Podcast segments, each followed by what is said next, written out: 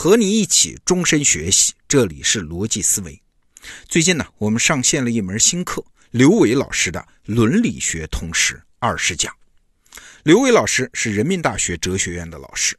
那如果你是每天听本书这个栏目的用户，这个名字你一定非常熟悉啊！很多人还是他粉丝。他已经在那儿解读了三十八本哲学经典著作。那这次我们再次请来刘伟老师坐镇，开设的是一门哲学的基础课，叫伦理学。那伦理学是一门什么样的学问呢？哎，接下来我就请你收听课程中的一讲：如何破解电车难题。好，我们有请刘伟老师。你好，我是刘伟，欢迎来到伦理学通识。说到伦理学或者道德哲学，很多人都会想到孝敬父母、帮助别人这样的要求。这些要求就是我们平常说的道德规范，他们给我们的选择和行动提供了最基本的指导。当我们讨论什么应该做、什么不该做、什么道德、什么不道德的时候，就进入了规范伦理学的领域，这也是伦理学里最主要的一个分支。如果我问你，遇到一件事儿需要你做道德选择，你觉得困难吗？你大概会觉得，我是一个成年人，在道德和不道德之间做选择，肯定不困难啊。不过别着急下结论，规范伦理学里至少有八种价值取向各不相同的理论。我先给你说说他们的名字，他们分别是功利主义、义务论、利己主义、情感主义、直觉主义、德性论、契约论和神圣命令理论。你先别被这八个名词吓倒了。这一讲，我先用一个特别经典的伦理学难题，把这八种理论给你过一遍，这样你就对他们有了一些基本的印象。然后带着这些基本的印象听后面的课程，肯定就会容易多了。我要说的这个难题是一个你可能已经很熟悉的思想实验，叫电车难题。这个思想实验最初的启发是这样一种英雄行为，比如说一架飞机即将坠毁，飞行员为了确保飞机不坠毁在人烟稠密的地方，选择牺牲自己，不去跳伞，而是驾驶飞机坠毁在人烟稀少或者没有人烟的地方。现在摆在你面前的伦理难题是这样的。一辆失控的电车即将撞上铁轨上的五个人，在撞上他们之前，轨道上有一个道岔，而在你的手边有一个开关。如果按下开关，道岔就会转动，让电车转向，撞死另一条轨道上的一个人，从而救下这五个人。这时候你要不要按下开关呢？如果有人说：“你等等，我回去查查圣经，看看上面怎么说的，或者我要向神祈祷，神会给我指示。”这就是一种依赖宗教权威进行道德判断的方法，在规范伦理学里叫它神圣命令理论或者神命论。但没有宗教信仰的人遇到电车难题，恐怕就没法向神求助了，只能自己做判断。那要怎么判断呢？假设有个特别自私的人，他说：“我看了看，左边一个人，右边五个人都跟我一点关系都没有，那我为什么要按开关呢？我就袖手旁观好了。”或者，假如我知道按了开关能够得到一笔奖金，对我有好处，那我一定摁。这个就是伦理学里说的利己主义。大部分人在做道德判断的时候，恐怕没有那么自私，但很可能也会算计。牺牲一个人救五个人，这个账划算啊！五个人的生命怎么也比一个人的生命价值大？那我应该按下开关。这时候，功利主义的伦理学家就会说了：“嗯，你做的对。”功利主义确实这么认为，他就认为能够带来最大福利的行为就是道德的。下面我们再把这个情境设想的复杂一点：假设开关坏了，但是这个时候电车会穿过一座天桥，天桥上正好有个胖子。如果把这个胖子推下天桥，让他落在轨道上，就能挡住电车。这样牺牲了这个胖子，还是能够救下另外那五个人。这个时候你要不要去推那个胖子呢？这个时候，虽然还是牺牲一个人救五个人，但是有人会说：“你让我亲手把一个人推下天桥，杀死他，我实在下不去手。不管有多少人要救，无论如何，我也不能杀死一个无辜的人。”这时候，义务论伦理学家会站在你这边，他跟功利主义是针锋相对的。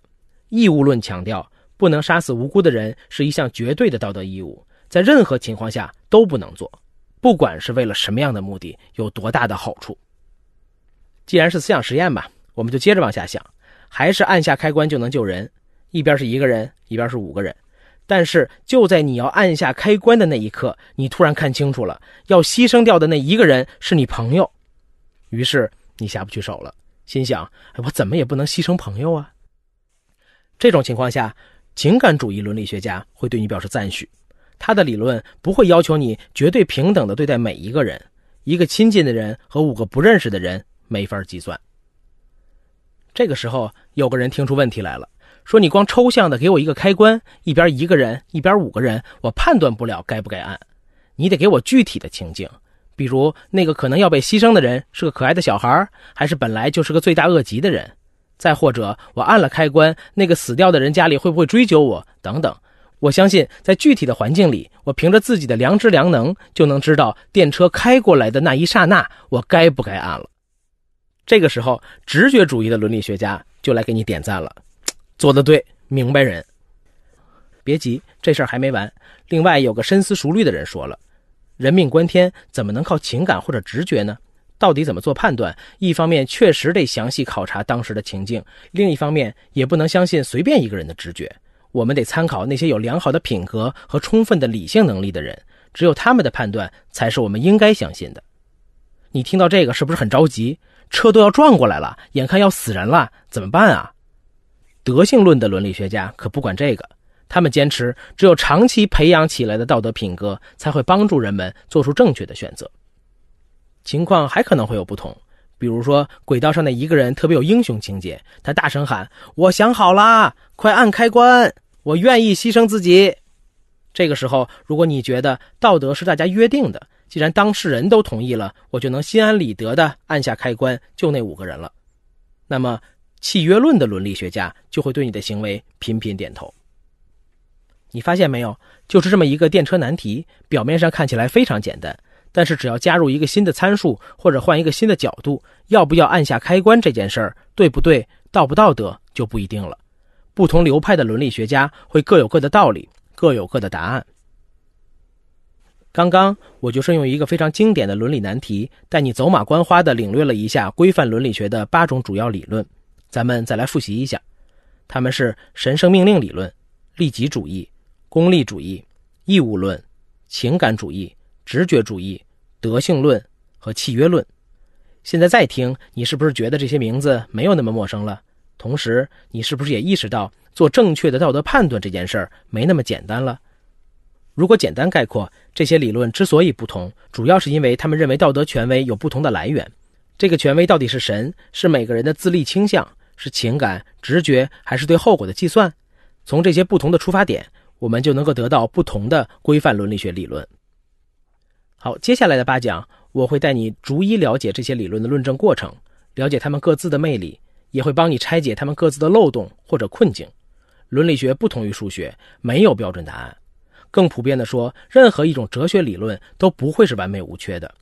我们接下来关于规范伦理学的讨论，就是带你了解这些不同的思想资源，看到他们各自的长处和短处。不过，我得提醒你，伦理学不能一劳永逸地帮助你解决人生中的所有道德选择，但它能够做到的是帮助你更深入地思考自己要如何做出选择。最后，我们还是回到那个看上去有点像游戏的电车难题。它其实也有很重要的现实意义，那就是在设计自动驾驶汽车的时候，汽车在路上难免会遇到类似电车难题的选择。如果你就是那个负责设计驾驶程序的人，你会怎么办呢？